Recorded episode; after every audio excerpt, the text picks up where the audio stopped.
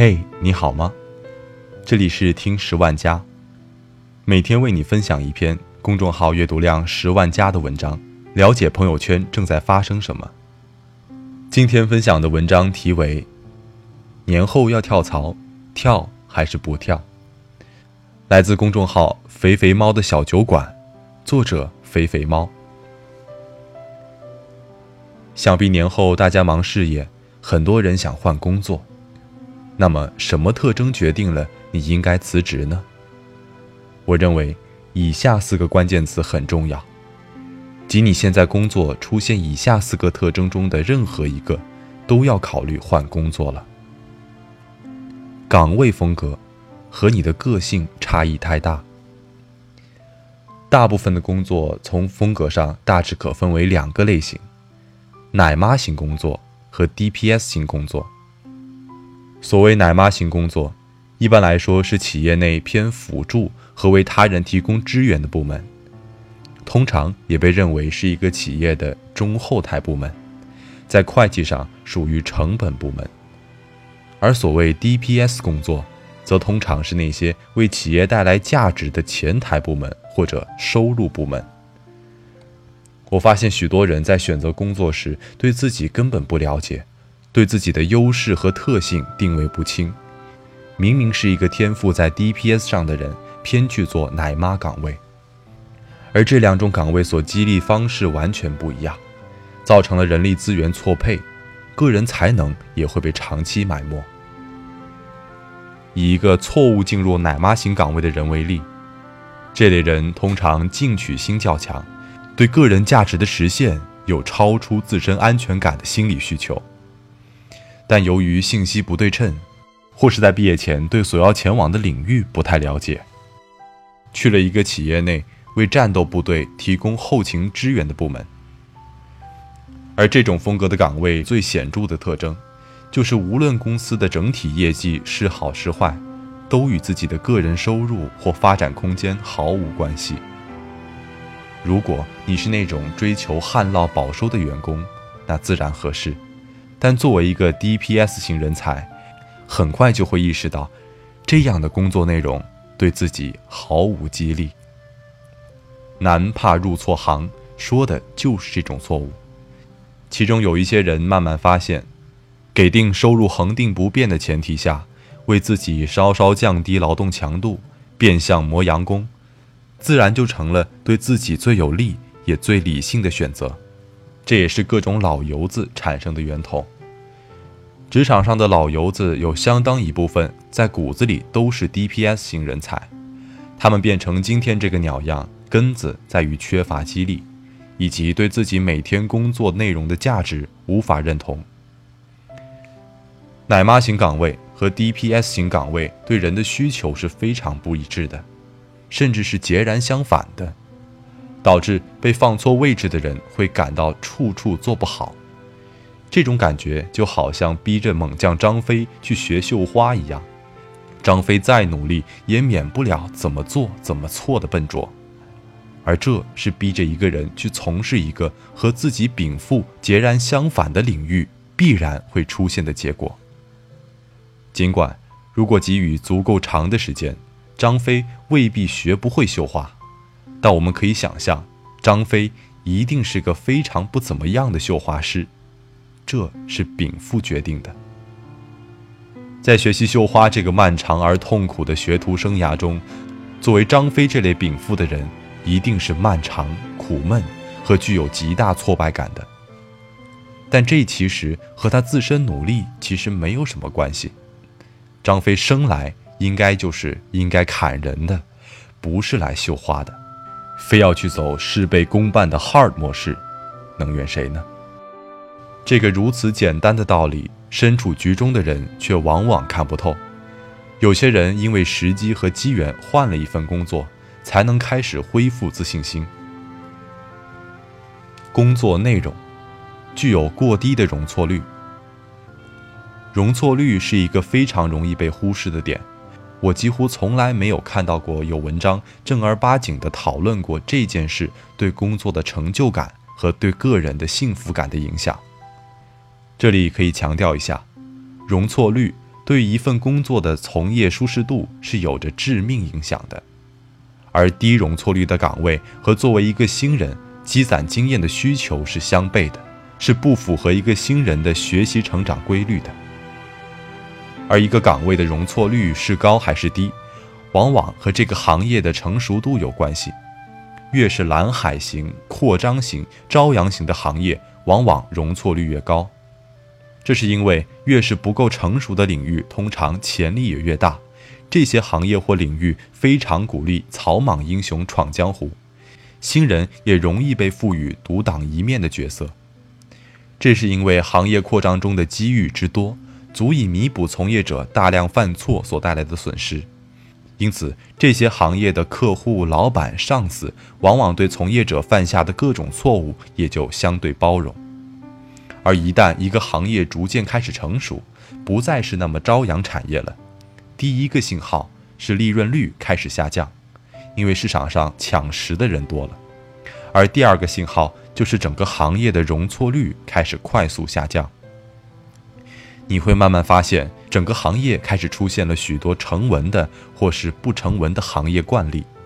随便要做个什么事情，就要先去翻先例。这是因为这个行业已经没有什么未知领域可以开拓。所以你要做的就只剩下重复前人的经验，并在重复的过程中做到少犯错，并且确保不犯第二次错误。你会发现，格式、标点、邮件用语这些鸡毛蒜皮儿的东西突然开始变得重要起来，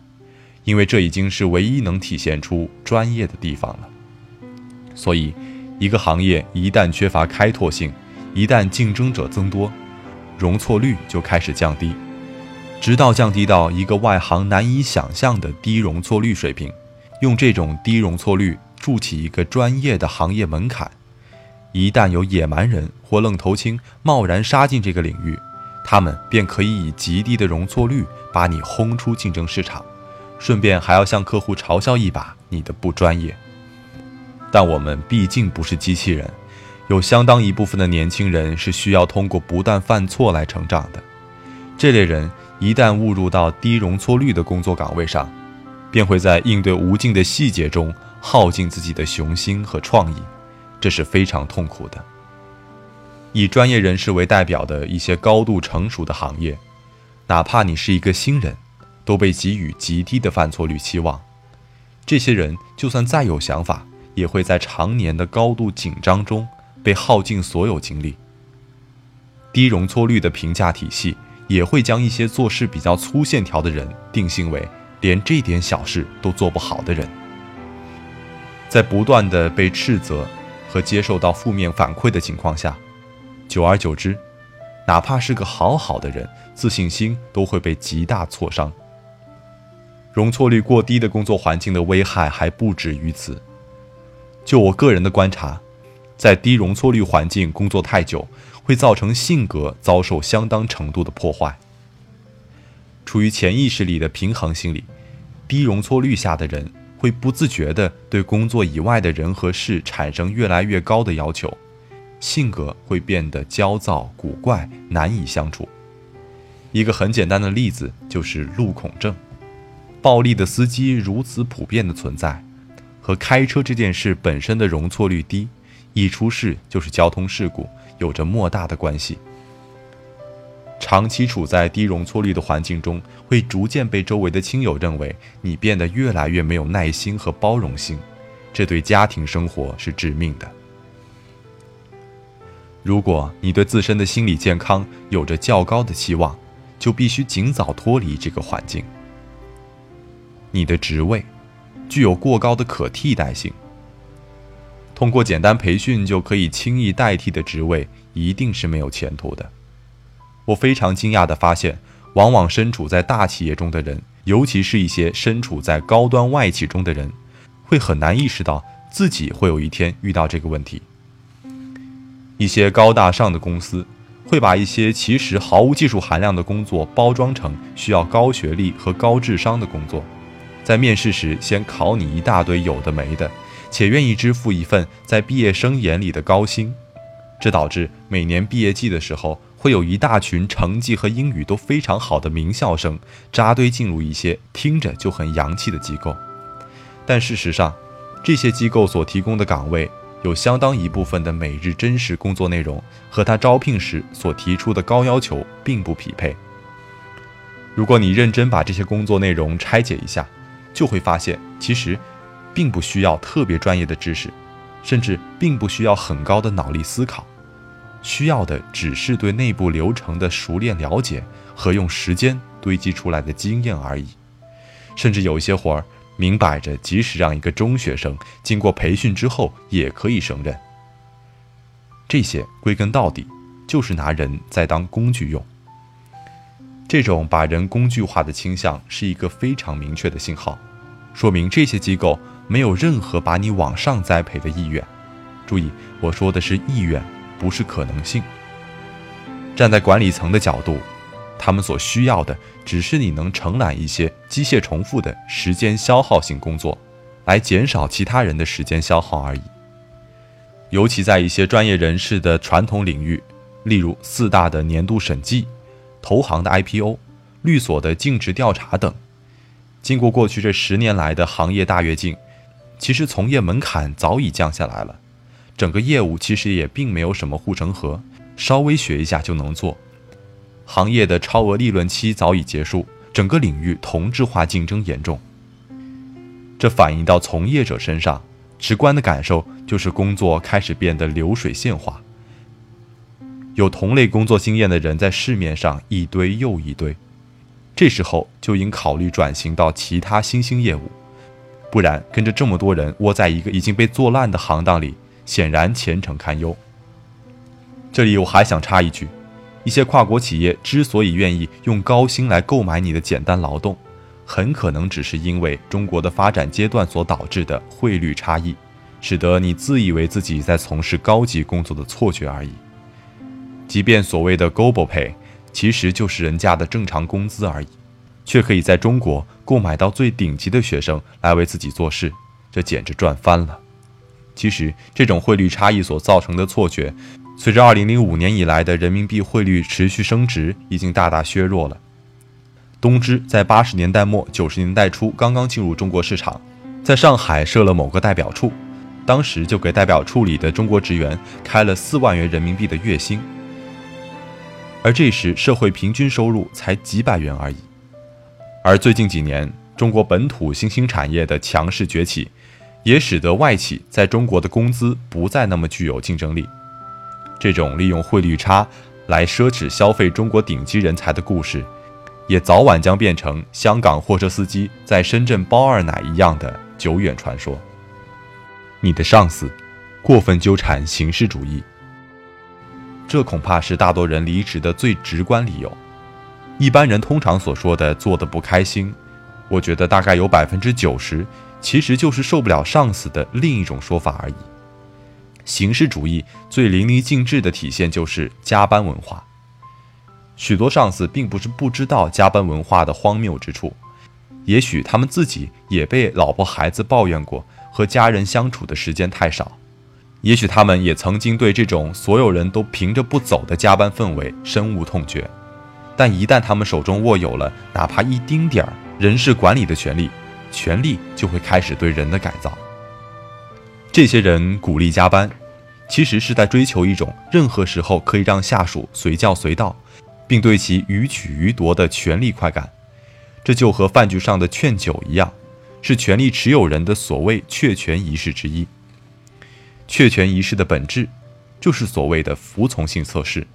比如指鹿为马就是典型的服从性测试。